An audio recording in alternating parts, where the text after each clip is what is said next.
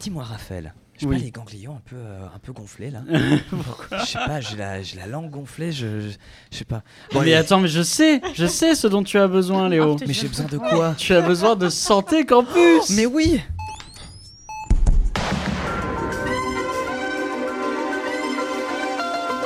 Santé Campus.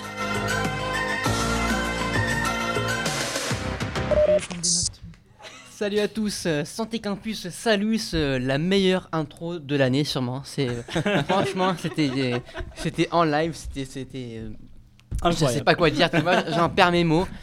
Ben, je, je vais directement repartir sur mes notes parce que tu vois, je sais plus quoi dire. Tu m'as bluffé, je sais absolument plus quoi dire.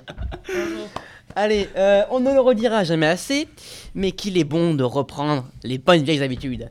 On revient ce soir avec une nouvelle chronique qui commence avec une petite question. Pourquoi, à votre avis, il est important de manger des produits laitiers Pour avoir des os solides. Alors oui, c'est vrai, c'est une, c'est une bonne réponse.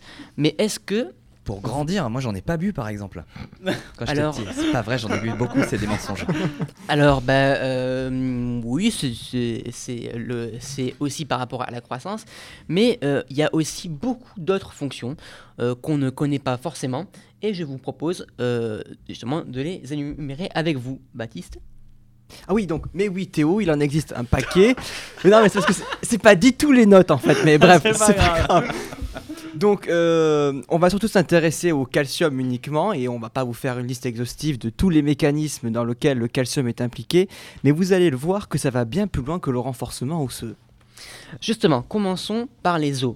On le sait, chaque partie de notre corps contient des cellules spécialisées dans la fonction de l'organe. Les neurones pour le cerveau, les myocytes pour le muscle, et pour nos os, ça sera les... Moi je sais. Mais parce que j'ai les- j'ai le Ouais, bah oui, conducteur sous les yeux. Ah, Ouais, mais... Question Arrêtez, pour regardez-moi à demander à Elsa. Elsa.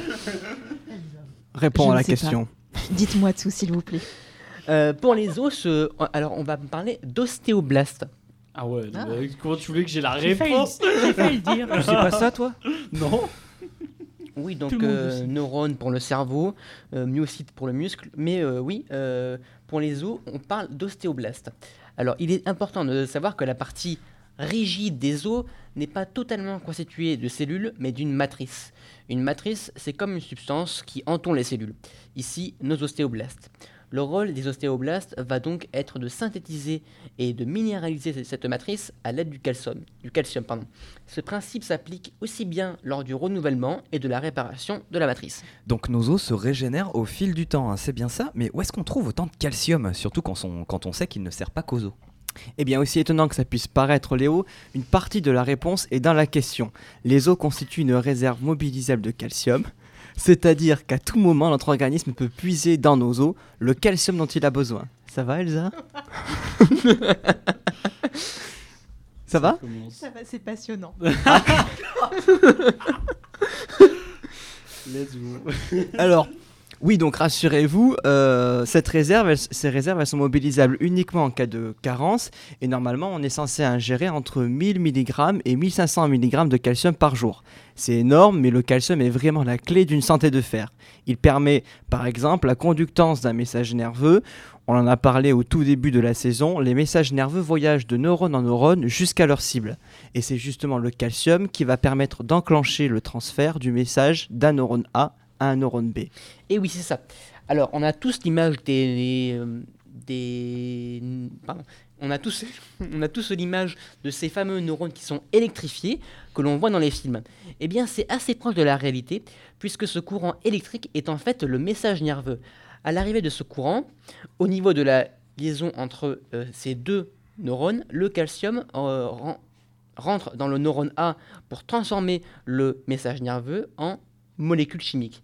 Sous cette forme, le message nerveux peut passer d'un neurone A à un neurone B. Donc sans le calcium, on n'aurait aucun influx nerveux dans le corps. Plus surprenant encore, la contraction musculaire. Alors avant de vous expliquer le pourquoi du comment, il est important de savoir que la contraction musculaire, c'est le résultat de la contraction synchrone de toutes les cellules musculaires qui composent le muscle. Dans nos muscles, dans nos cellules musculaires, pardon, les myocytes pour les intimes, se trouvent deux filaments qui doivent absolument être fixés pour contracter la cellule. Eh bien, figurez-vous que là aussi, le calcium y a rajouté son grain de sel, puisque sans lui, aucune fixation serait possible et donc aucune contraction. Ah oui, donc en fait, sans le calcium, on serait complètement inerte. Et oui, sans cette seule espèce chimique, on serait de véritables légumes. Mais ça ne s'arrête pas là. Il a aussi d'autres rôles plus importants, en que- comme la coagulation sanguine et plein d'autres. Mais on laisse tout ça pour une prochaine chronique. On, se dit donc à mercredi prochain, passez une bonne semaine et mangez un paquet de yaourts.